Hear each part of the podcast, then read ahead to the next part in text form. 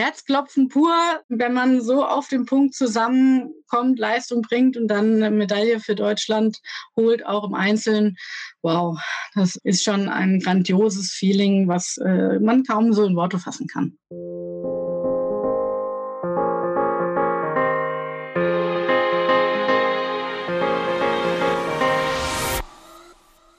Hi und herzlich willkommen zur 35. Folge des Team Deutschland Podcast, dem Podcast, wo wir über den Weg der besten deutschen Sportlerinnen und Sportler zu den Olympischen Spielen in Tokio sprechen. Mein Name ist Jens Behler und ich begleite die Athletinnen und Athleten hier im Podcast auf ihrem Weg. Und dieser Weg, der neigt sich dem Ende entgegen, denn die Spiele stehen an. Es sind nur noch wenige Tage, dann geht's in Tokio los. Ähm, so wenig Tage, dass ich meinen heutigen Gast Dorothee Schneider, Dressurreiterin, Olympiasiegerin von Rio 2016 mit der Dressur-Equipe mit der Deutschen und auch schon Silbermedaillengewinnerin in London 2012. Die Dorothee erwische ich heute in Aachen, denn die Pferde müssen in Quarantäne, bevor sie nach Tokio fliegen. Und diese ganze Logistik, wie kommt denn eigentlich ein Pferd zu den Olympischen Spielen? Darüber reden wir mit Dorothee. Natürlich reden wir auch darüber, wie Dorothee zum Dressurreiten gekommen ist, ähm, welche Pferde sie geprägt haben, wie ihre Verbindung zu den Pferden ist. Ähm, total spannende Einblicke. Bevor wir aber mit dem Interview starten, einen großen Dank wie immer an unseren Partner Lotto, den größten Förderer des deutschen Sports, der diese Podcast-Folge präsentiert. Und ein Teil dieser Förderung, der läuft schon wieder, denn über die Siegerchance, die Zusatzlotterie der Glücksspirale von Lotto, gibt es für ganz, ganz aussichtsreiche Olympiakandidaten besondere Flüge nach Tokio, dass sie ausgeruhte ankommen, nämlich sie fliegen Business Class und ähm, auch das gab es schon während der Spiele äh, 2018 bei den Olympischen Winterspielen in Pyeongchang, wo es eben unseren Skispringerinnen und Skispringern zuteil wurde und die dadurch ausgeruhter in Pyeongchang ankam. Die Geschichte habe ich schon erzählt. Dadurch ein Training mehr hatten auf der dortigen Schanze und damit ihre Chancen verbessert haben. Also die Förderung kommt direkt beim Athleten an. Ähm, das ist eine sehr, sehr wunderbare Sache. So, jetzt aber zu Dorothee, über die ich mich freue, dass sie sitzt im Pferdetruck in Aachen, ähm, dass sie Zeit gefunden hat, so kurz vor dem Abflug nach Tokio. Herzlich willkommen, Dorothee. Hallo. Dorothee, zwei Wochen bis zum Start der Spiele. Wo erwische ich dich denn gerade? Ich sitze gerade in Aachen in dem Horse Truck sozusagen im LKW in, der, in einem kleinen Wohnabteil und ja, machen jetzt mit dir diesen Podcast. Ich freue mich drauf. Und dieser LKW ähm, wir haben jetzt hier das Internet angeschlossen und direkt am, beim Pferd sozusagen, weil die Pferde schon in Quarantäne sind. Das musst du, glaube ich, genauer erklären. Warum müsst ihr mit den Pferden in Quarantäne? Alle Pferde gehen vorher in Quarantäne, weil wir unter anderem ja auch mit diesem Herpesvirus zu tun hatten. Es gibt ja nicht nur den Coronavirus für die Menschen, sondern der Reitsport war noch gebeutelt. Zusätzlich mit dem Herpesvirus sind viele Pferde im Frühjahr leider an diesem Virus gestorben, sodass auch viele Veranstaltungen gestoppt wurden. Und ähm, jetzt geht es darum, dass alle Pferde gesund sind, dass sie alle fieberfrei sind. Es werden auch PCR-Tests nicht nur beim Menschen gemacht, der hier auch ständig stattfindet, sondern auch bei den Pferden, dass eben sichergestellt ist, dass nicht irgendein Herpesvirus mit rüberfliegt nach Tokio. Und deswegen sind die Pferde letzten Dienstag in Quarantäne gekommen und bleiben hier bis kommenden Dienstag, bis es dann zum Flughafen geht. Und wenn du von Pferden sprichst, heißt das nur die deutschen Pferde oder alle internationalen Pferde? Wie kann ich mir das vorstellen? Ein Großteil der internationalen Pferde ist hier in Quarantäne. Es gibt einige Länder, zum Beispiel Frankreich, die woanders ihre Quarantäne absolvieren oder auch die Engländer. Aber es sind hier doch letztendlich 38 Pferde, die nachher äh, nächsten Dienstag auf Mittwochnacht fliegen. Plus zusätzlich Ersatz- und ähm, Trainingspferde, die quasi nachrücken könnten, falls sich irgendein Pferd, was jetzt für das Team nominiert ist, verletzen würde. Also es sind ähm, so 50 Pferden hier vor Ort im Moment. Wie sieht das bei dir persönlich aus? Mit wie viel Pferden reist man so als Olympiastarterin zu den Olympischen Spielen? Nein, zu den Olympischen Spielen reist man definitiv nur mit einem Pferd. Ähm, die Pferde, ich habe hier in der Quarantäne im Moment zwei Pferde dabei. Das heißt, wenn Showtime, der im Moment die Nummer eins äh, ist für das Team, sich hier verletzen würde, was hoffentlich nicht passiert, wäre Faustus noch mit dabei. Der konnte auch super performen bei den letzten Qualifikationen und wäre quasi mein Ersatzpferd wenn irgendwas mit Showtime passieren würde. Aber diese Pferde sind nur hier in Quarantäne. Das heißt, wenn der Flieger, wenn die Tür zugeht mit den vier Mannschaftspferden, also drei Mannschaft plus ein Ersatzreiter äh, und Pferd, wenn da die Tür zugeht, dann würde mein persönliches Ersatzpferd, also Faustus, würde nach Hause fahren, wenn dann die Olympiapferde fliegen. So ist das geregelt, dass man bis zum letzten Moment noch gegebenenfalls ein Ersatzpferd hat, wenn dieses Pferd sich vorher eben dementsprechend äh, für diese Position qualifiziert hat. Und äh, bei mir persönlich ist es so, dass eben Showtime äh, das Nummer eins Pferd hier mit dabei ist und Faustus, der als mein Ersatzpferd mitgefahren ist hier in die Quarantäne. Mhm. Wie kann ich mir jetzt sagen, so, okay, klar, der Flieger, die Klappe geht zu. Ich glaube, es ist total spannend für die Zuhörerinnen und Zuhörer zu erfahren, wie kommen denn eigentlich Pferde zu so einer großen Veranstaltung wie den Olympischen Spielen? Du hast schon gesagt, die fliegen, das ist klar, aber wie läuft das ab? Und das ähm, findet hier an dem Flughafen in Lüttich äh, statt. Es sind Cargoflieger, die quasi mit dementsprechend vorbereiteten, äh, für die Pferde vorbereiteten Container ausgestattet werden. Es sind immer zwei Pferde in einem Container und die Pferde stehen nicht alleine, sondern zusammen haben dementsprechend viel Platz, um zu stehen, haben die Möglichkeit zu essen, zu trinken. Gehen insgesamt 38 Pferde in diesen Flieger und es gibt neun Plätze für zusätzliche betreuende Personen. Es sind immer Tierarztpfleger dabei, die sich quasi während des Fluges um die Pferde kümmern.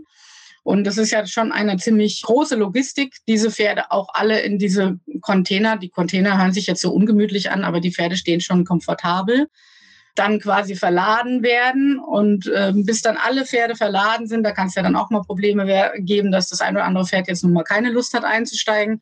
Also das ist immer ein riesen logistisches Programm, bis dann alle Container im Flieger sind. Müssen die Pferde natürlich auch ein Momentchen warten, äh, bis dann quasi alles verladen ist, auch an ähm, Zubehör für die Pferde, Futter, die ganzen Sachen, die man fürs Reiten braucht. Das äh, dauert natürlich seine Zeit. Und dann geht der Flieger am nächsten Dienstagnacht um 1.30 Uhr äh, soll der Abflug stattfinden.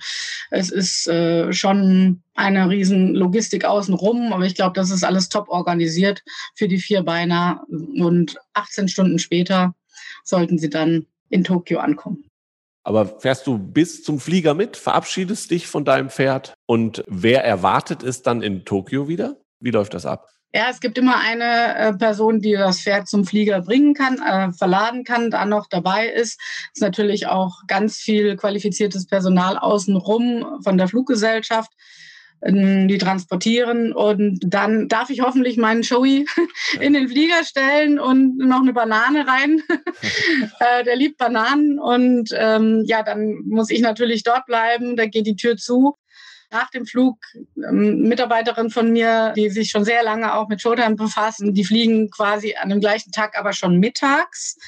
Und Pferde werden dann quasi auch von denen bekannten Personen in Empfang genommen, ausgeladen, übernommen und ähm, kommen dann natürlich auch erstmal in eine Box und werden dann von dort aus dann zum, zum Showground, also zum Gelände transportiert. Und dieser Transport vor Ort, ich meine, klar, in Deutschland, ihr habt eure Pferdetransporter, du sitzt ja quasi auch in einem, in einem LKW, der immer mitfährt. Wie sieht das vor Ort aus? Muss man das vorher auch schon dahin bringen, also euer Material, oder werden Dinge vor Ort gestellt?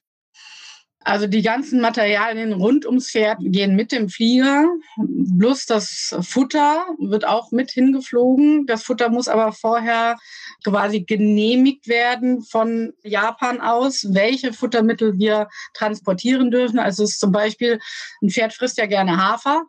Ähm, aber der Hafer darf nun nicht mitfliegen. Den müssen wir dort vor Ort äh, bestellen, besorgen.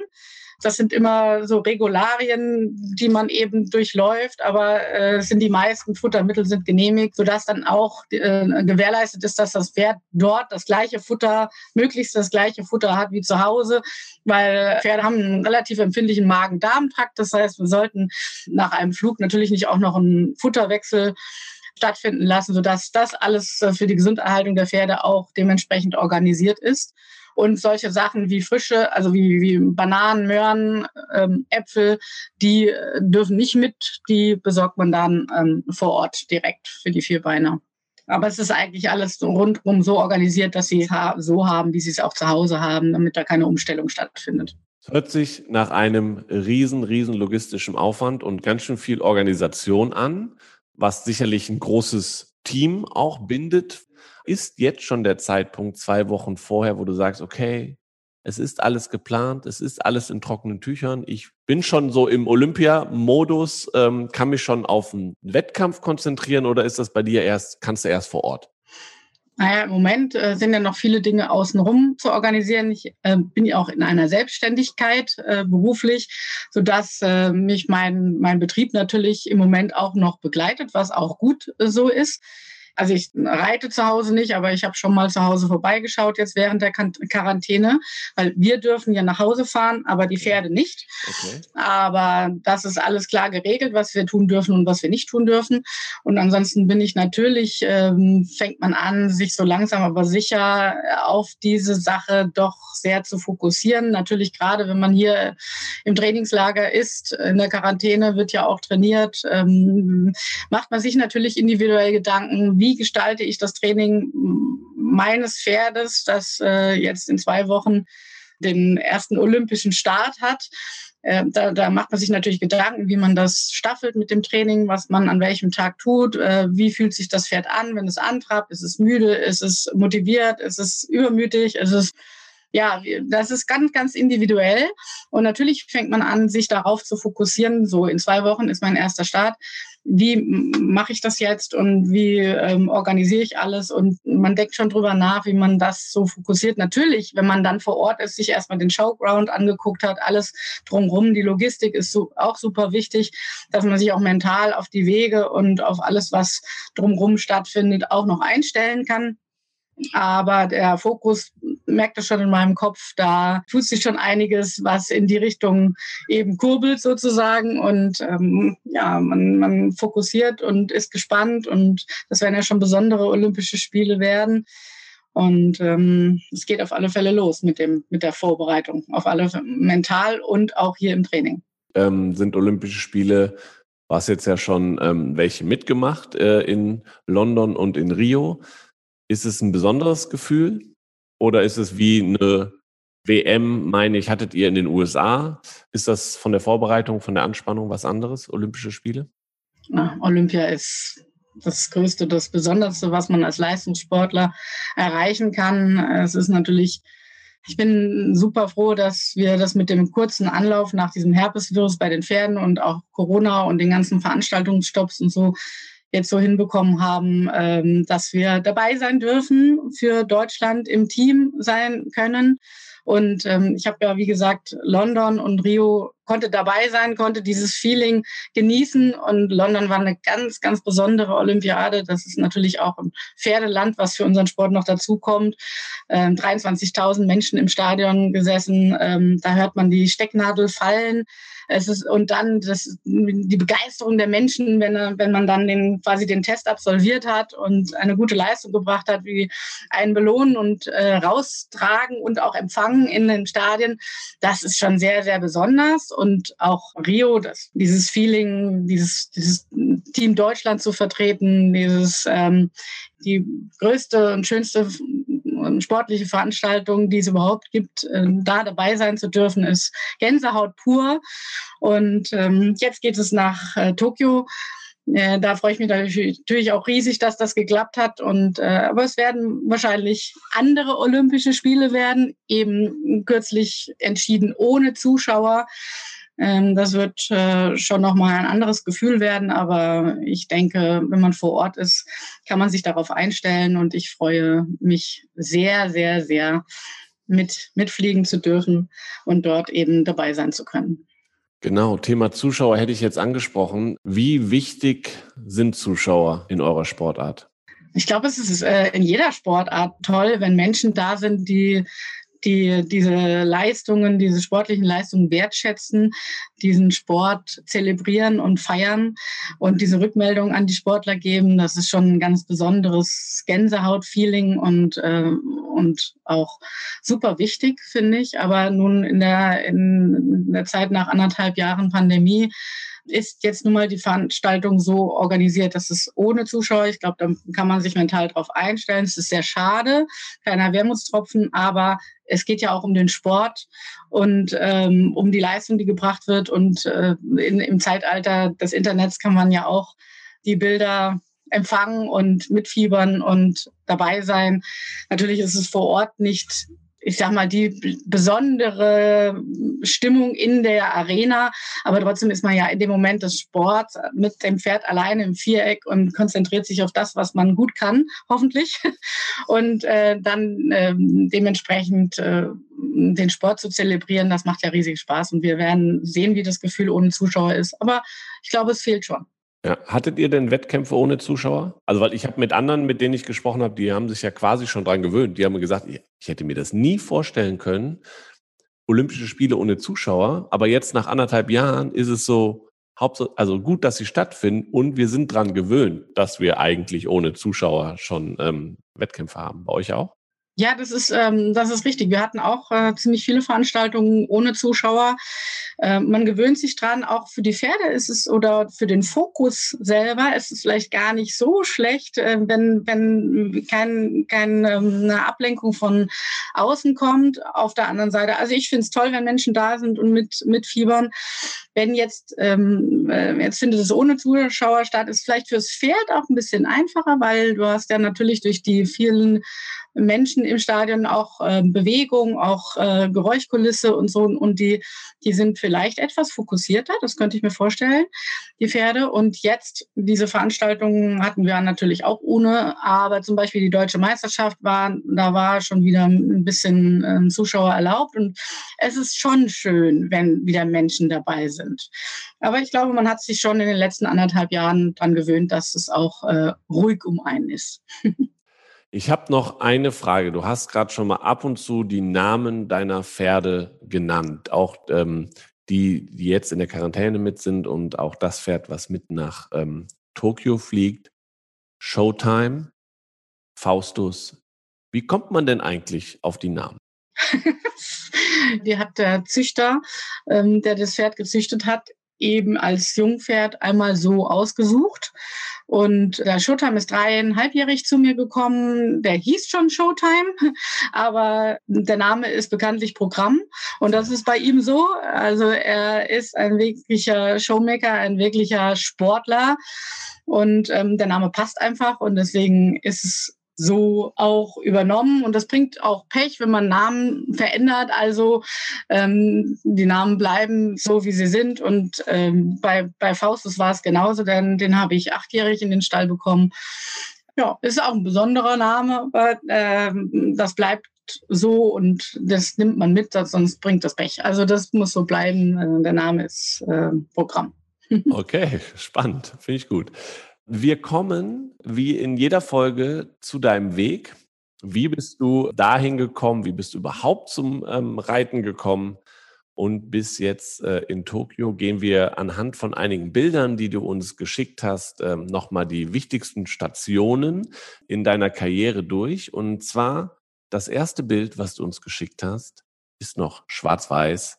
Äh, du bist relativ jung, ich würde sagen sieben, acht Jahre alt. Erzähl doch ein bisschen was zu dem Foto und wie du zum Reiten gekommen bist.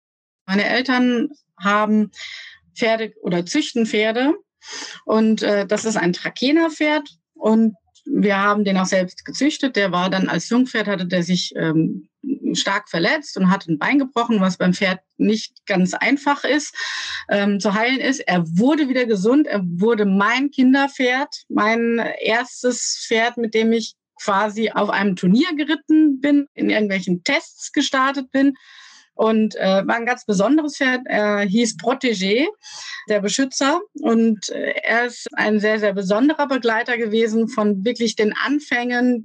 Man nennt das bei dem, im Reitsport einen Jugendreiterwettbewerb. Da geht es nur darum, wie man, wie man drauf sitzt, die Haltung quasi dann über die kleinen Klassen bis hin zur mittleren Stufe hat, ist er mit mir zusammen den äh, Weg gegangen. Ich bin über meine Eltern zum Reitsport gekommen. Wir haben einen landwirtschaftlichen Betrieb gehabt. Mein Vater hat früher schon, äh, wie gesagt, Pferde gezüchtet und aufgezüchtet und das war quasi ein eigenes Zuchtprodukt von uns, was ich dann als Kind ähm, reiten durfte und äh, wir sind dann zusammengewachsen in diesem Sport. Bin ich meinen Eltern natürlich super dankbar dafür, dass ich aus ähm, dem eigenen Beruf meiner Eltern, also Landwirtschaft, Auswirtschaft und äh, mein Vater war auch ähm, im Sport als, als im Reitsport als Richter unterwegs, äh, dann die Chance bekommen hat, mich als Kind so zu entwickeln, äh, mit dem Pferd Spaß zu haben, äh, eben in dem Sport Fuß zu fassen. Ich habe direkt den Pferdevirus äh, von klein aus gehabt, den hat man mir auch nicht mehr äh, austreiben können.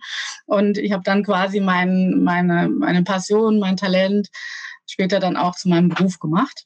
Und ähm, Protégé hat mich die ersten Jahre sehr, sehr erfolgreich. Äh, also wir waren immer der Turnierschreck, weil wenn wir angekommen sind, das, das hat immer riesig Spaß gemacht und äh, ja, also sehr, ein toller Begleiter.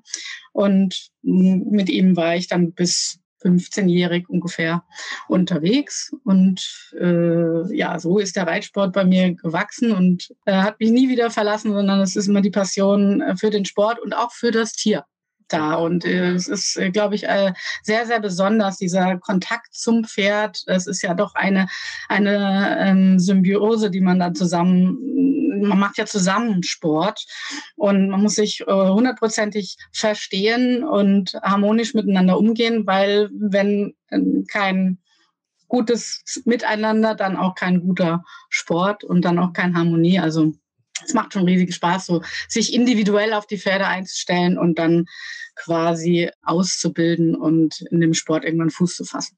Wie lange braucht das denn, bis man merkt, dass man diese Symbiose mit einem Pferd hat? Kann das auch manchmal ein bisschen länger dauern? Es gibt mit Sicherheit die Liebe auf den ersten Blick, auch zwischen Mensch und Pferd. Aber ähm, es ist natürlich immer ein Weg, zusammenzuwachsen. Auch ein Pferd wird dreijährig angeritten und dann ähm, verschiedene Ausbildungsstufen äh, durchläuft das Pferd, genauso wie man selber auch. Und dann will sich ja auch jeden Tag weiterentwickeln und besser werden. Und natürlich äh, ist jedes Pferd individuell, ist ein Lebewesen. Der eine ist faul, der andere ist ähm, übermotiviert, der nächste ist eben, braucht einen Moment, bis er in Gang kommt oder hat irgendwelche, irgendwelche Beschäftigungen Beschäftigung in der Freizeit oder man muss sich oder ich möchte mich auf jedes Pferd individuell einstellen. Und das ist, glaube ich, das Besondere, den, den Ausbildungsweg auch gemeinsam zu gehen. Und wenn ein Grand Prix-Pferd, um den Kreis zu schließen, ähm, ein Pferd wird dreijährig angeritten und ich glaube, Olympiareif wäre ein Pferd erst frühestens mit, ich sag mal, zehn Jahren. Showtime war zehnjährig in Rio. Das ist aber sehr früh für ein, äh, für ein Grand Prix-Pferd, also auf, dieser, auf diesem Niveau, von dem wir dann sprechen, wenn wir äh, zur Olympiade fahren oder auf Championate. Äh, nun ist er 15. Ich glaube, vom Leistungszeitraum ist für ein Grand Prix-Pferd zwischen 10 und 17 so die Zeit, wo er auf dem höchsten Niveau gehen kann. Immer natürlich mit der Prämisse, dass äh, der Sportler gesund bleibt der Sportler, der oben drauf sitzt und der, ähm, das Pferd gesund bleibt. Das ist ähm, bei diesem Sport ja nochmal diese Kombination von zwei Lebewesen sehr, sehr wichtig. Jetzt habe ich gelesen, wo du gerade gesagt hast, du willst dich ständig weiterentwickeln, dass du schon sehr, sehr früh auch damit angefangen hast und auch, also es war, Reiten war schon für dich auch, wo du sehr kritisch gegenüber dir selber warst und gesagt hast, ich möchte besser werden. Also du hattest schon von äh, klein auf diesen Ehrgeiz. Stimmt das? Ja, ähm, das muss ich sagen. Ich hatte von klein auch auf den, auch den Traum, muss ich ehrlich sagen, für Deutschland irgendwann mal Olympiade reiten zu dürfen. Ähm, ein besonderer Kindertraum, der sich tatsächlich 2012 dann äh, die Wahrheit umgesetzt hat oder verwirklicht hat. Und ich glaube, dass nur das möglich ist, wenn man sich jeden Tag selber hinterfragt, wenn man jeden Tag äh, überlegt, was kann ich an mir selber optimieren, um die Gymnastizierung und die Arbeit mit dem Pferd auch dem Pferd auch noch zu erleichtern, dem Pferd den Spaß an dem Sport zu erhalten, den Körper dementsprechend ähm, auch vorzubereiten auf den Sport.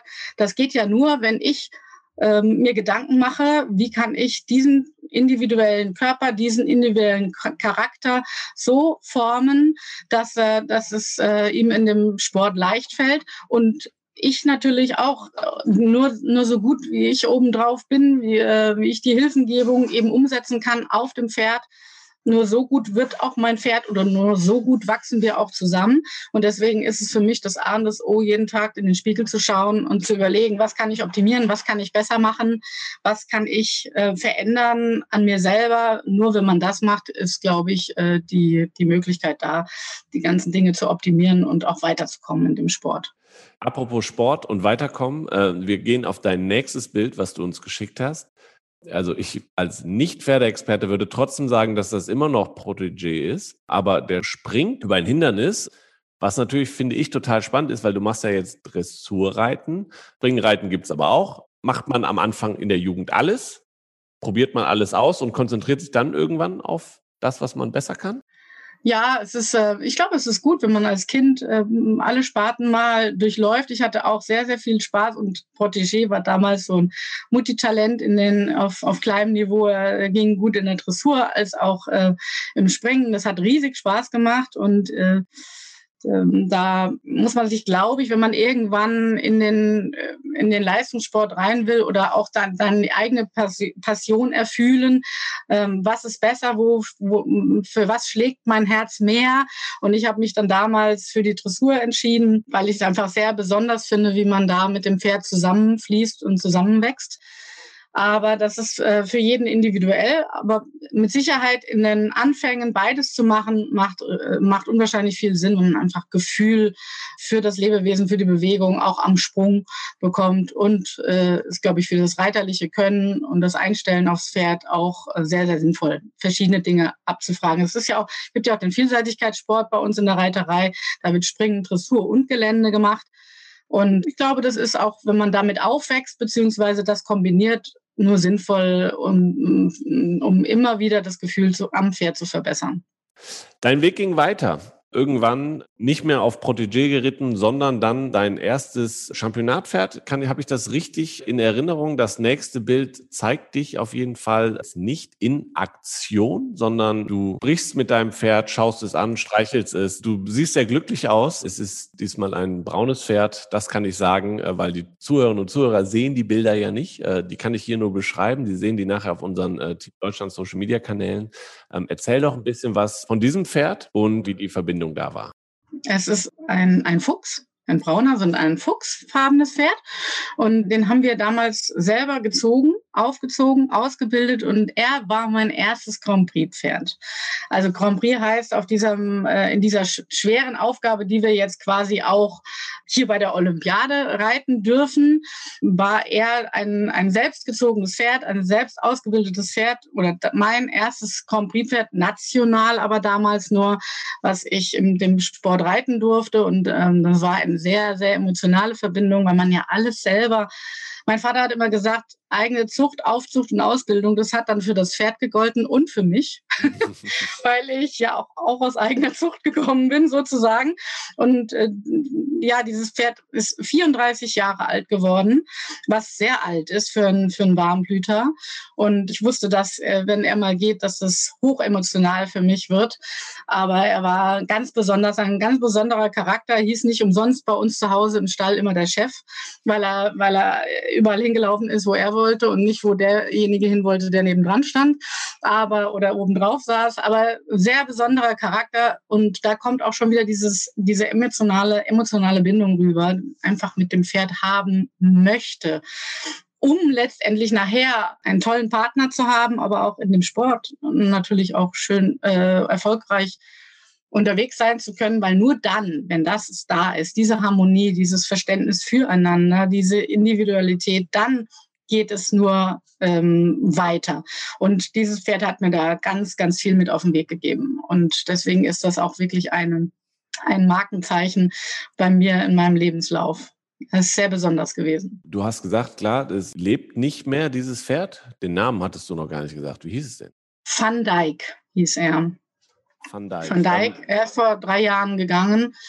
Und ähm, aber es ähm, ja, er hat mich lange begleitet und sehr besonders. Und das gehört auch dazu, ne? Also das muss man auch sagen zu, zu eurem Sport, dass eben ähm, diese innige Verhältnis muss da sein, aber man muss dann auch äh, irgendwann loslassen können, weil die Pferde erstens wegen des Alters den Sport vielleicht nicht mehr machen können, aber dann auch eben versterben irgendwann.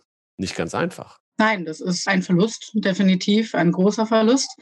Aber damit muss man zurechtkommen und dann äh, diesen Schritt dann auch gehen, wenn es soweit ist. Aber ja, gehört dazu. Das hast du schon richtig gesagt. Ja. Und noch, noch eine Frage. Ich als Nicht-Pferdekenner muss ich das fragen. Jetzt hast du gesagt, das war der Chef. Und irgendwann fängt man aber doch sicherlich auch an, und das ist ja jetzt auch so, andere Pferde auch einzureiten und zu sagen, das sind in, für die Zukunft, sage ich mal, äh, schon mal dabei zu haben. Wie reagiert denn so ein Chef dann, wenn der merkt, ähm, dass du weitere Pferde quasi schon heranziehst, die vielleicht mal sein Nachfolger werden? Verstehen die sich? Ähm, ja, also die sind äh, schon sehr große Individualisten und ähm, er, hat natürlich sein, trotzdem sein Wellness- und sein Pflegeprogramm gekriegt, auch wenn er jetzt im Alter nicht mehr im, im großen Viereck unterwegs war. Ähm, er wusste, dass er mir sehr viel bedeutet und hat auch andere neben sich geduldet sozusagen und guckt jetzt, glaube ich, ziemlich stolz von oben runter, wer so alles veranstalten. Und natürlich fängt man äh, dann auch an, andere Pferde auszubilden. Das ist ja auch mein Beruf, was, worüber ich sehr glücklich bin, dass ich diesen Beruf ergriffen habe, dass ich quasi mein Talent, meine Passion ähm, dann auch zum Beruf gemacht habe und in einer Selbstständigkeit Pferde ausbilde und dann versuche im Sport eben weiterzubringen. Und jeder hat so seine Stufe, die er erreichen kann. Und das sind natürlich nicht meine eigenen Pferde, sondern das sind Pferde, die mir Menschen zur Verfügung stellen, die Vertrauen haben in meine ausbilderischen Fähigkeiten. Und dann äh, versuche ich diese Pferde für den Sport zu entwickeln. Aber das äh, sollte man natürlich für jede Altersklasse versuchen, dann auch dementsprechend ein gutes Pferd in der ähm, Nachfolge zu haben, dass es dann eben auch von der, von der Leistungsdichte auch ähm, praktikabel ist. Nächstes Bild. Und zwar nächstes Highlight. Du hast schon von London gesprochen, von den Olympischen Spielen, ganz besondere Kulisse, Pferdeland, Ihr habt äh, mit der Mannschaft olympisches Silber gewonnen. Vier Jahre später, nächstes Bild, Olympische Spiele in Rio de Janeiro. Ich sehe dich im Viereck, nennt man es, oder? Ja. Ihr habt Mannschaftsgold gewonnen. Erzähl doch mal ein bisschen was von diesen Spielen und deinem Erfolg dort. Für mich persönlich, Showtime war damals erst zehnjährig. Wie gesagt, das ist relativ jung für ein, ein Grand Prix-Pferd, was auf dem Niveau, sprich, das das größte sportliche Niveau, was es überhaupt gibt, die Olympiade, am Start sein darf. Er ähm, hat damals schon für Deutschland wirklich ganz, ganz toll performt. Es waren auch besondere Spiele in Rio de Janeiro und alles, was drumherum stattgefunden hat. Man konnte damals noch in in die verschiedenen Stadien und äh, zuschauen, aber es war natürlich äh, ja eine besondere Plattform dort und war aber super organisiert und Showtime hat damals für die Mannschaft wirklich ein, ein, ein toll performt, ähm, super Leistung gebracht im, im Viereck mit seinen jungen Grand Prix-Jahren, sage ich mal. Und ähm, es wurde dann Mannschaftsgold. Und im Einzelnen äh, bei der Kür hatten wir so ein bisschen Pech, weil am letzten Tag war es dann doch sehr, sehr heiß geworden in Rio. Und ähm, da hat Joey dann schon, äh, war, war so ein bisschen müde geworden und dann war es dann letztendlich im Einzelnen der sechste oder der siebte Platz für mich persönlich. Der sechste Platz, genau.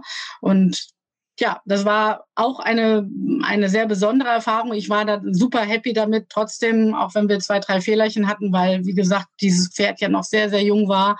Und ähm, das alles mit dieser Reise, mit dem Flug, mit, mit der Wärme, die dort äh, war, auch alles toll weggesteckt hat und einfach auch für die Mannschaftsmedaille super, super performt hat und uns da, glaube ich, mit zum Gold beigetragen hat. Kriegt so ein Pferd das eigentlich mit, dass Olympische Spiele nochmal besonders sind? Mm, also ich glaube, dass es eine besondere Veranstaltung ist, bekommt es durch das gesamte Surrounding schon mit. dass die Pferde sich anstrengen, wenn es denn drauf ankommt. Äh, ich glaube, auf die Frage wolltest du hinaus.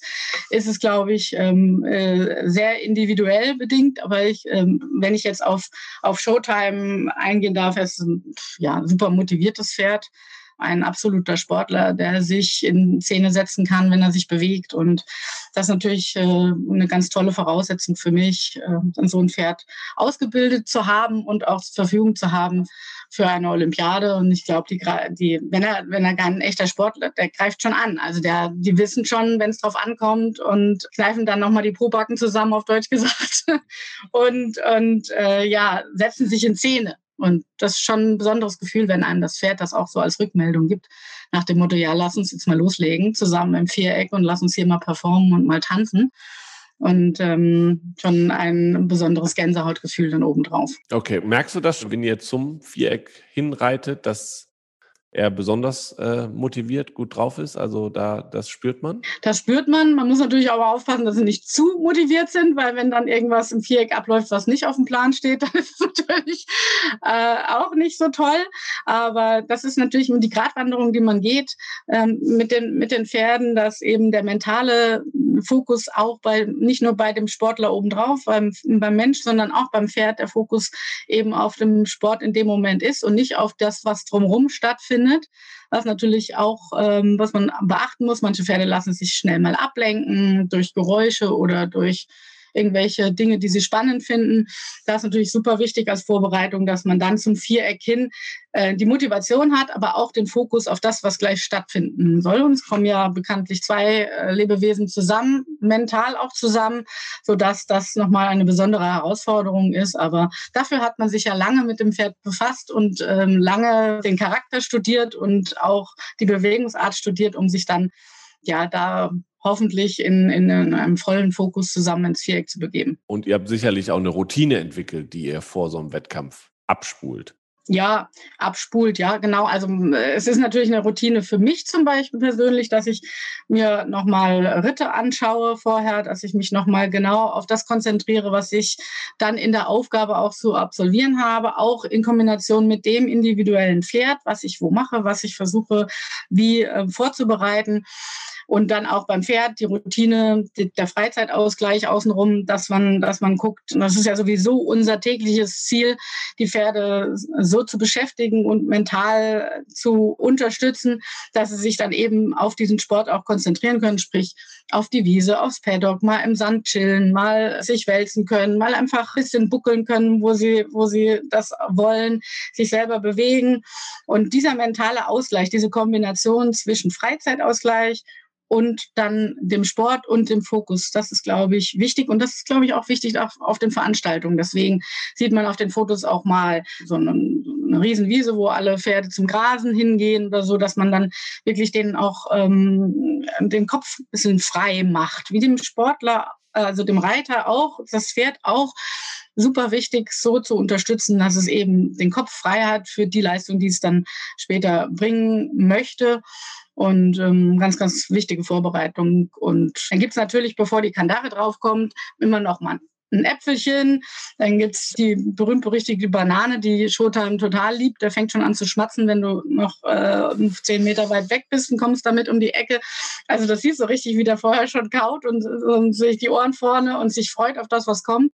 Also es ist ganz wichtig, so zu unterstützen. Und das will man natürlich auch, weil das Herz schlägt einfach für das Pferd in dem Moment und ähm, möchte das natürlich alles optimal organisieren. Okay, wir kommen äh, zum nächsten Bild. Wir springen von 2016 nach äh, 2019 und ich sehe dich, äh, du winkst ins Publikum, hast eine Medaille umhängen. Das Pferd hat auch so eine Medaille quasi aufgezeichnet, vorne umhängen. Ähm, es sind die Europameisterschaften 2019 in Rotterdam gewesen. Ähm, erzähl uns was zu dem Bild. Rotterdam war ein sehr besonderes Championat, weil Showtime hatte wie es jedem Sportler auch mal passieren kann, eine längere Verletzungspause. Er kam dann mit Pauken und Trompeten, sag ich mal, zurück. Er hat sich super in Szene gesetzt vorher auf dem CRIO in Aachen und hat sich dann für die Mannschaft für die Europameisterschaft qualifiziert. Er hat in Rotterdam tolle Leistungen gebracht und ich konnte mit dieser Leistung dieses Pferd mir gegeben hat, sozusagen, dann meine erste Einzelmedaille gewinnen. Im Reiten, ich habe Silber gewonnen im Grand Prix Spezial und dann auch in der Kür. Und ja, Herzklopfen pur, wenn man so auf den Punkt zusammenkommt, Leistung bringt und dann eine Medaille für Deutschland holt, auch im Einzelnen. Wow, das ist schon ein grandioses Feeling, was äh, man kaum so in Worte fassen kann. Mit Blick auf Tokio ist denn das der große Ansporn? Einzelmedaille oder zusammen mit Showtime das Beste abliefern, was ihr abliefern könnt? Das kann ich nicht sagen, dass das Einzelmedaille. Es geht jetzt erstmal darum, guter anzukommen, äh, gesunder anzukommen, dass sich gut auf die Temperaturen einstellt und äh, dann erstmal die Mannschaftsmedaille natürlich im Vordergrund steht, dass wir möglichst eine gute Leistung, fehlerfreie Leistung für die Mannschaft absolvieren. Wir haben ja einen etwas anderen Modus jetzt bei der Olympiade in Tokio. Es geht also von dem Grand Prix direkt in die, in die Grand Prix Kür individuell. Das ist sehr, ähm, sehr speziell, wäre jetzt, glaube ich, auch too much, das zu erklären. Aber ich glaube, dass äh, das erstmal der, die, die Mannschaftsmedaille steht im Fokus und dann, was dann individuell in der Einzel passiert, werden wir abwarten. Ich werde versuchen, möglichst fehlerfrei zu reiten. Man hat, glaube ich, nur in einmal im Leben so ein tolles Pferd, da vielleicht eine Chance drauf zu bekommen. Aber äh, wichtig ist, dass man in, in dem richtigen Moment zusammen tanzt sozusagen und was dann dabei rüberkommt an Medaille oder auch nicht. Hauptsache gesund bleiben, gute Leistung und dann sehen, was passiert. Wenn, wir, wenn du jetzt auf deinen Weg zurückblickst, den wir gerade ein bisschen skizziert haben ja nur, weil es ist ein langer Weg. Äh, wir haben uns einzelne Stationen rausgesucht. Würdest du irgendwas anders machen? So im Rückblick gesagt, okay, da bin ich links abgebogen, da wäre vielleicht rechts rum besser gewesen oder ist eigentlich im Rückblick alles so gelaufen, wie du dir das vielleicht mal als kleines Mädchen äh, erträumt hast, weil den Traum von Olympia hast du dir erfüllt. Absolut und ich würde auch nichts anders machen. Also ich bin äh, sehr, sehr glücklich mit dem Weg. Ich, wie gesagt, ich hatte ja als Kind schon den Traum sozusagen, mal für Deutschland bei Championaten teilnehmen zu dürfen. Das ist in Erfüllung gegangen und ähm, es ist natürlich immer mit dem Pferd zusammen ein langer Weg und auch wenn man diese Pferde ausbildet, das sind ja auch nicht meine eigenen Pferde, es kann ja auch mal passieren, dass so ein Pferd dann verkauft wird oder, oder krank wird oder eben nicht mehr bei einem ist. Und man ist ja immer nur so ein guter Reiter, wenn man auch, ähm, auch ein, ein gutes Pferd unter dem Hintern hat, sozusagen. Es ist ja immer ein, ein zwei Sportler zusammen und die Chance, die ich bekommen habe, dass ich dann 2012 zur Olympiade durfte und dann Rio und Tokio ist natürlich sensationell. Und ich, ich glaube, es ist wichtig, immer zu fokussieren und immer zu, wie gesagt, zu schauen, dass man an sich selber arbeitet. Nur dann kann man diese nächsten Ziele erreichen. Und ich glaube, grundsätzlich ist das mein Pferd, mein, mein Weg gerade ausgegangen und ich bin froh, dass es äh, so gelaufen ist, wie es gelaufen ist und bin auch, auch ein bisschen stolz drauf. Das kannst du auch sein. Und in diesem Jahr, auch du hast dich nochmal verletzt, also auch der Weg jetzt nach Tokio, du hast dir das Schlüsselbein gebrochen. Inwieweit war denn da, ich meine, da wird einem nochmal ein Stein in den Weg gelegt quasi, erstmal das Jahr Verschiebung und dann noch ähm, die Verletzung. Wie sehr hast du ja dran vielleicht gezweifelt, dass es klappt überhaupt? Ja, was heißt gezweifelt? Man muss bei uns äh, Reitern ist es ja so, dass wir erst vor zwei Wochen definitiv quasi gesagt bekommen haben, dass wir im Team sind oder auch nicht. Diesen traurigen Unfall mit dem Pferd und ähm, Schlüsselbeinbruch natürlich. Und da wurde erstmal gesagt, ja, also hm, muss man ja erstmal jetzt vier Wochen pausieren und so. Ich habe dann schon, wie man eben so ist, äh, in meinen Körper reingehört und habe gedacht, Mensch, wann kann es denn wieder losgehen? Eine gewisse Ungeduld Geduld hat man natürlich schon. Showtime wurde zu Hause äh, vom Team auch fit gehalten, sodass ich dann nach drei Wochen, also die erste Qualifikation, die ich absolvieren wollte, wäre in Mannheim gewesen. Das konnte ich nicht ähm, reiten, weil ich einfach noch nicht fit genug war oder noch eben nicht reiten durfte. Und dann habe ich mich auf die nächste Qualifikation, das war in München, konzentriert. habe ich mich eine Woche vorher wieder aufs Pferd gesetzt, natürlich noch mit ein bisschen Zähne zusammenbeißen und einer besonderen Weste, die mich da unterstützt hat auf dem Pferd. Ähm, auch dem Arm ein bisschen Halt gegeben hat, dass da eben keine besonderen Bewegungen stattfinden. Und habe dann aber gemerkt, Mensch, Shoei, der, der passt auf mich auf, der zieht nicht an mir rum, sondern der, der hat einfach Lust zu gehen und ist kein starkes Pferd, sondern ein, ich formuliere es jetzt einfach mal so, weiches Pferd, auch im Umgang, auch in der Reiterhand. Und ähm, damit hat äh, er mir die Chance gegeben, eine, einen guten Wiedereinstieg zu finden nach der langen Zeit, nach der langen Pause auch vorher, auch für Showtime. Mhm. Und ähm, dann ging es quasi über München, dann über die deutsche Meisterschaft nach Kronberg. In, innerhalb von drei Turnieren waren wir dann für die Olympiade qualifiziert. Und ähm, besonderes Gefühl, ganz besonders, weil ja auch dieses Fragezeichen dran war, schaffe ich das, schaffen wir das? In der Kürze der Zeit, in, dem, in der Kürze des Anlaufs, in Anführungszeichen, da noch äh, mit ins Team reinzurutschen. Und ja, es hat geklappt weil viele Menschen mich auch super unterstützt haben und den Daumen gedrückt haben. Und wie gesagt, das Pferd im richtigen Moment mir auch äh, ein bisschen geholfen hat und auf mich aufgepasst hat sodass wir jetzt ähm, zum Glück schmerzfrei da sind, wo wir sind. Das ist schön. Ähm, Dorothee, wir kommen zum Abschluss. Und zwar haben wir drei Fragen. Und zwar eine, die wir aus der Community gestellt bekommen haben. Wir haben auf unserem Instagram-Kanal Team Deutschland Fragen gesammelt für dich. Und zwar, und da habe ich mir eine Frage rausgesucht, zwar von einer Team Deutschland Mannschaftskameradin von dir, nämlich von Sportschützin Monika Karsch. Die hat gefragt, äh, gab es eine Situation oder eine Trainingsmethode, die du als Game Changer bezeichnen würdest? Jetzt mit Showtime, wo du gesagt hast, da hat es Klick gemacht? Also mit ihm auf dem Weg nach Tokio gab es, glaube ich, keinen Game Changer mehr, weil er seit er dreijährig jetzt schon bei mir ist. Aber grundsätzlich ist bei ihm sofort der Funke übergeflogen. Da haben wir ja dieses Thema lieber auf den ersten Blick. Also bei diesem Pferd wusste ich ganz genau, dass er, mm, wenn er gesund bleibt, das Potenzial hat, um dort anzukommen. Natürlich hat man zwischendurch immer mal auch Stolpersteine auf dem Weg, wo man sagt, Mensch, äh, geht es da weiter oder nicht? Aber grundsätzlich bin ich schon immer davon überzeugt gewesen, dass dieses Pferd die Möglichkeiten hat, zur Olympiade zu fahren, wenn er denn die Leistung oder wenn wir zusammen die Leistung bringen.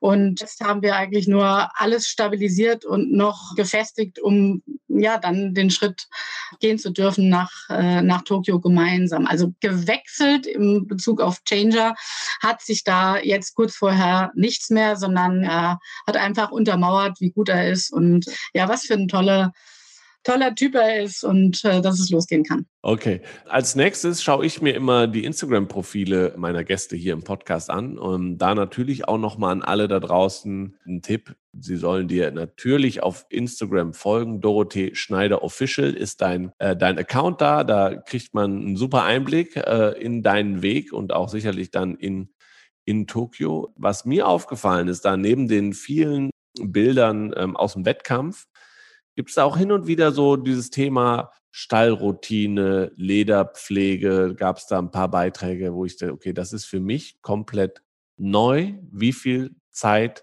geht denn dafür drauf und was heißt das genau, Stallroutine? Ja, Stallroutine ist natürlich einmal das ähm, Programm, was rund ums Pferd stattfindet, wenn es gerade nicht geritten wird.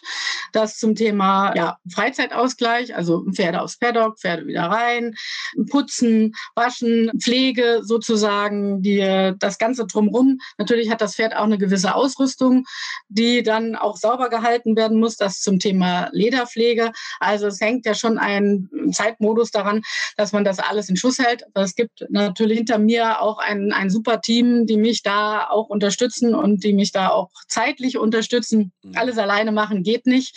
Und ähm, das äh, Team ist super und hält mir den Rücken frei, wenn ich unterwegs bin und auch zu Hause. Und aber es gehört viel drumherum. Es geht nicht nur darum, im Viereck einzureiten und äh, den Sport zu machen, sondern äh, das Lebewesen jeden Tag zu beschäftigen, alles sauber zu halten, mental in Schuss zu halten, sportlich in Schuss zu halten. Das äh, ist ein, ein äh, recht großer zeitlicher Komplex, der aber riesig Spaß macht, auch das drumherum alles so mitzumachen und ja, einfach zu organisieren organisieren auch. Ja, cool. Das wäre meine Frage gewesen. Ist es eher eine Routine oder Spaß noch? Und das ist ja schön zu hören, dass das auch noch äh, der Teil jetzt, wo man nicht auf dem Pferd sitzt, auch noch Spaß macht. Das ist schön. Genau. Zum Abschluss frage ich immer, und das frage ich dich natürlich auch, was hast du beim Sport gelernt, was du vielleicht nirgendwo anders gelernt hättest, aber was dir total weiterhilft in deinem ähm, normalen Leben, sage ich mal, abseits des Sports, obwohl deiner, hast du ja schon erklärt, ne, mit der Pferdezucht ja auch sehr eng verbunden ist mit dem Sport. Aber gibt es was, was du gelernt hast? Ja, natürlich die Selbstdisziplin äh, mir gegenüber und auch das sich selbst hinterfragen für den Sport. Und der Sport bringt uns alle, ob arm, reich, ob krank oder behindert oder nicht behindert. Es bringt uns alle zusammen und das ist ein ganz besonderes Gefühl und das möchte ich leben.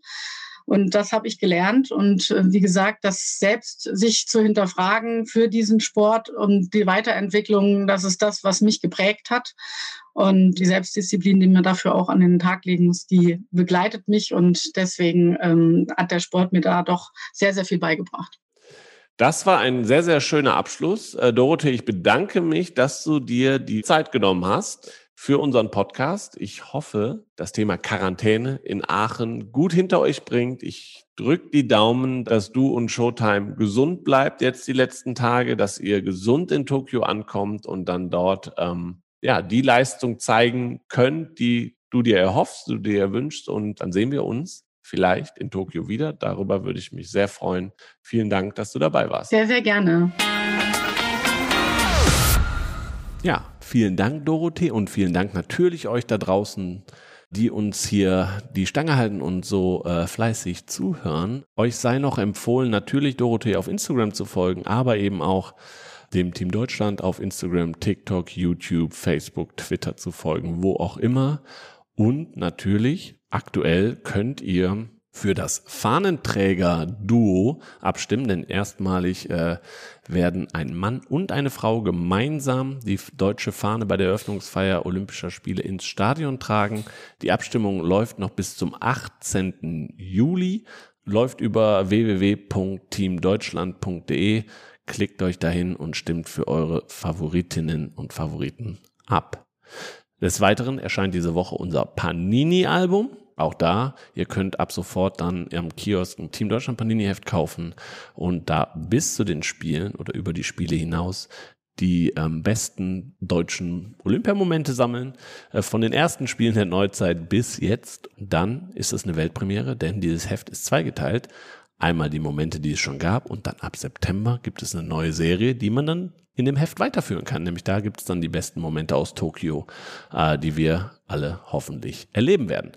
Wunderbar. Das als Info für euch. Des Weiteren freuen wir uns natürlich, dass wir während der Spiele euch hier ähm, auch mit einem News-Podcast auf dem Laufenden halten werden. Hier gibt's dann früh morgens den Frühstart und am Abend Tokio-Zeit am Ende der Wettkämpfe den Schlusssprint. Die beiden News-Podcasts bekommt ihr dann täglich auch hier über den Feed. Auch das könnt ihr natürlich gerne weitererzählen. Und dann reden wir noch vor Ort ähm, mit Athletinnen und Athleten über ihre besonderen Erlebnisse vor Ort in dem Podcast Mehr als Gold, Silber und Bronze.